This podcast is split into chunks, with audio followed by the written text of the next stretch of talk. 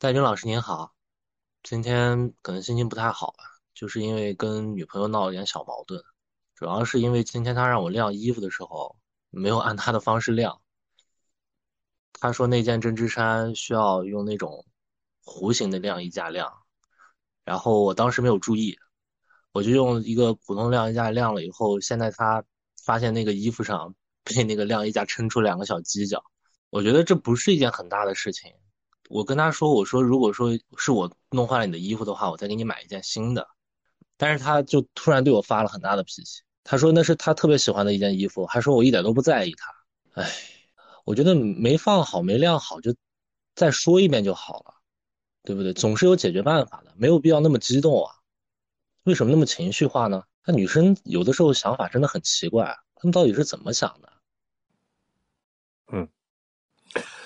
呃，这位听众你好，收到你的来信啊，这就是男生和女生的一个差别。嗯，他会觉得你一件小事都做不好，将来怎么让你做大事？然后你会觉得你一件小事跟我都发脾气，将来发生了大事还怎么得了？这是两个人看问题的两个角度。其实大家都可以通融一下。他说这样出了两个角，你说我给你买件新的。其实在火上加油，你还不如把那个衣服重新再给它洗一下，用圆弧的晾，衣服就会恢复原状。或者你尝试一下用那个，呃熨呃熨烫机给它稍微熨一下，蒸汽熨烫机也可以把那个小犄角给熨掉。所以你缺的是什么？你缺的是解决问题的能力，而不是说他他对你的失望，他只看到你说了一句说再买件新的又怎样。这不是解决问题的一个方法，真的不是。我们这个世界上所有的东西，不是光靠钱就能解决掉的。你可以做给他看，而不是直接拿钱去解决。他会觉得你这个人除了用钱解决，还能干嘛呢？说良心话，真的有那么多的钱吗？对不对？如果没有的话，千万不要说再买一件又怎样，这是女生不爱听到的话。另外一点呢，就是要学会跟他的沟通。你换位思考，从他的角度上去想问题。你们学会了双方沟通，共同看到家里应该要解决的一些什么样的活儿，你们的之间矛盾就会减少很多。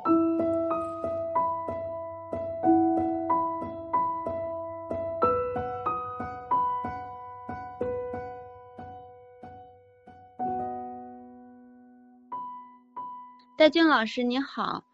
今天我跟我孩子吵了一架，我现在正在屋里生闷气呢。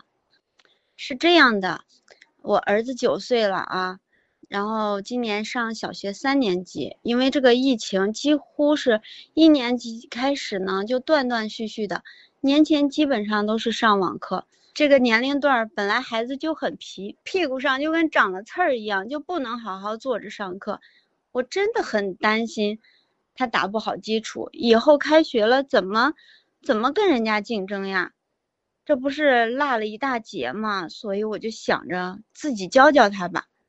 嗯，这个寒假作业就这么一直拖着也不写，我让他写，他就走神，要不就是磨磨唧唧的，要不就是给他讲好几遍也不听，给我气的不行不行的。那我控制不住就骂他几句，他爸爸还说我凶他。我现在觉得我都快更年期了，有的时候会被气得很胸闷，嗯，怎么办呀？你说这是我的问题吗？我到底是不是一个合格的妈妈呀？这位听众你好，收到你的来信啊，孩子九岁，然后呢，你又赶上了一个特殊时期，这三年孩子正好从小学一年级开始上网课，上了三年，对孩子来说没有什么太多学校的概念，没有太多课堂的概念。所以你要让他坐在电脑前，跟着别的孩子一起上网课，他坐不住，我觉得很正常。我觉得我读书的时候，我读小学我不快乐，为什么？因为我妈妈是我们的小学老师，然后呢，那个年代我们的教育是家长会动手的，真的会打孩子，打完了以后还在那个，呃，搂着我们哭，说啊，我打你是为你好，呃，希望你将来出人头地。现在估计孩子就报警了。所以，我从小就是一个，其实我是一个挺叛逆的孩子。然后呢，我很小就开始看世界名著。我是五六七岁的时候就什么看《红楼梦》啊，看什么《复活安娜卡列尼娜》，看这些书。我们家里的人就从来没有担心过这个孩子将来读书会怎样。但是现在很多家长会觉得，我要鸡娃，我孩子不能输在起跑线上。有起跑线吗？并没有。孩子考试不及格又怎样？你要发现孩子的他喜欢什么，把他喜欢的东西放到最大就行了。其实孩子让他吃饱喝足，身体发育好，这是最重要的。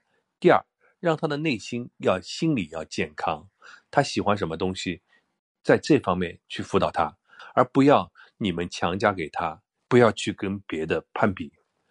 要知道，你们家有一个乖孩子，乖孩子长大以后，他可能是一个品学兼优的孩子，但是往往这样的孩子他缺乏人格魅力，所以爹妈要学会放手。学会让孩子在自己兴趣爱好的地方，让他更多的去发展。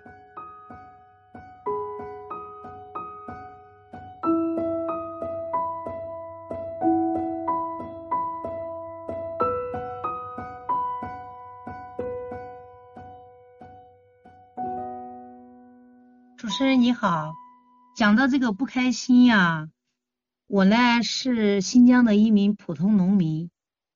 我有一份地，种植的呢是这个新疆的薄皮核桃。去年这个是我卖的价格最差的一年，而且呢，这个地里面还减产了，最少有三分之一，收成也不好。哎呀，去年因为这个疫情呀，耽误了大半年，好不容易等到解封了吧，又快要到那个年关了，然后那个快递又停运了，因为那个年前呀，我的核桃呢也没有卖出去。没卖出去多少，放在地里呢，损耗也非常大，老鼠、兔子啊都去偷吃。对于我们农民来说呀，真的是损失严重。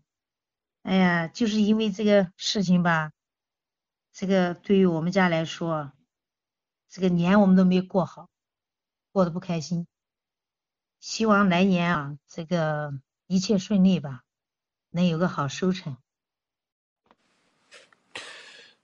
呃，这位听众你好，收到你的来信啊。其实这个是一个共性，在我的直播间有一个固定的环节叫助农。我们跟吉林延吉汪清县，它是个国家级的贫困山区，它那边的村落里面一年只长一季的那个玉米，它的玉米呢是那个香糯玉米，很好吃。但是呢，因为那个交通不便利，运不出来，他们跟你一样，年都没法过好。就是这样一个扶贫项目，我每次直播都可以帮他们卖掉很多的玉米。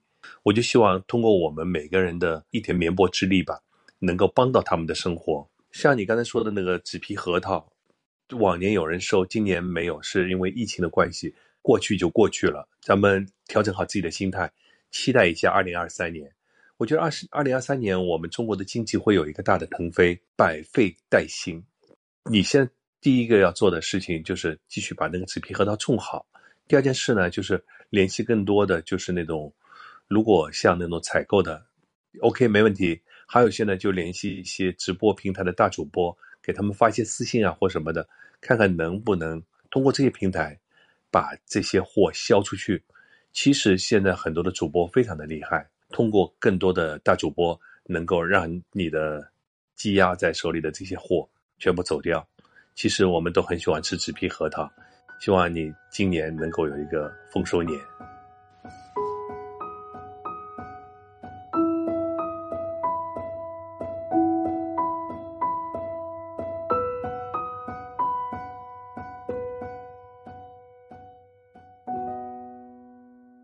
主持人好，嗯，我想说一下我最近的一个烦恼吧。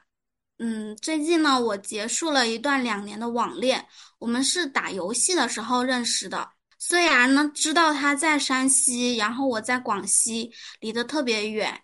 嗯，我记得有两千多公里吧。但是那段时间呢，我们天天聊天，嘘寒问暖的，对我特别特别的好。所以呢，我们就在一起了。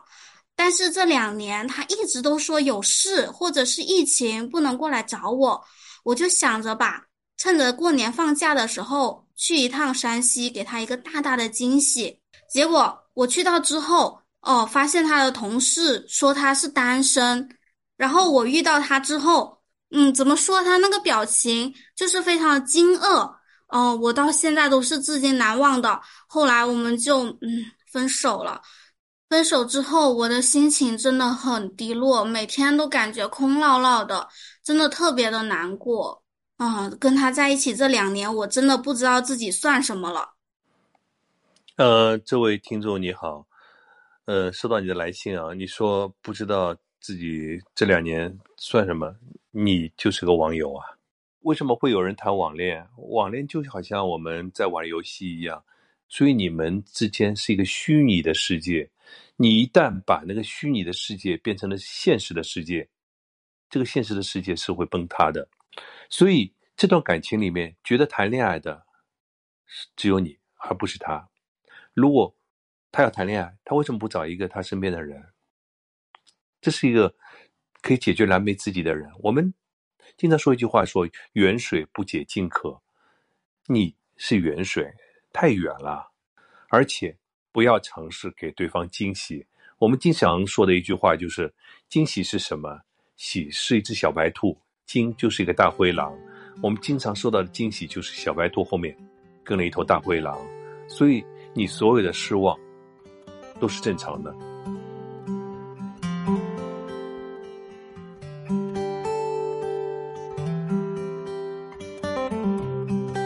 好，听了这么多听众朋友们的来信啊，我也真切的感受到了来自各个不同的年龄段啊、不同职业、不同处境的听众朋友们的真实生活，这也是我们听你说。想要和大家分享的百态人生，烟火人间，遭遇到的事情都是我们成长过程中一笔一笔的财富。你可以把它未来的生活中把它花出去。如果你不把它当成一个财富，这些东西未来的生活中就是给你添堵的。所以今天呢，希望这些东西成为你生命中的财富，你都可以把它消化完。除了今天我们听到这些朋友，音波那头的你可能也有着一些的不开心。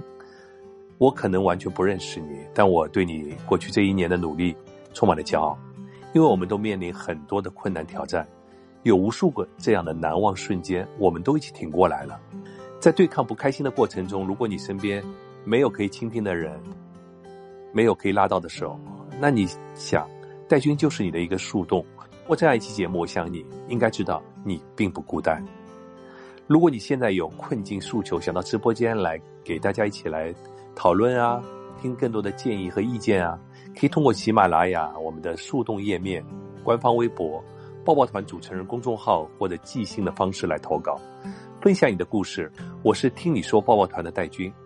那兔年，我希望大家都能够兔年吉祥，财源广进，也希望大家身体健康。让我们下期再会。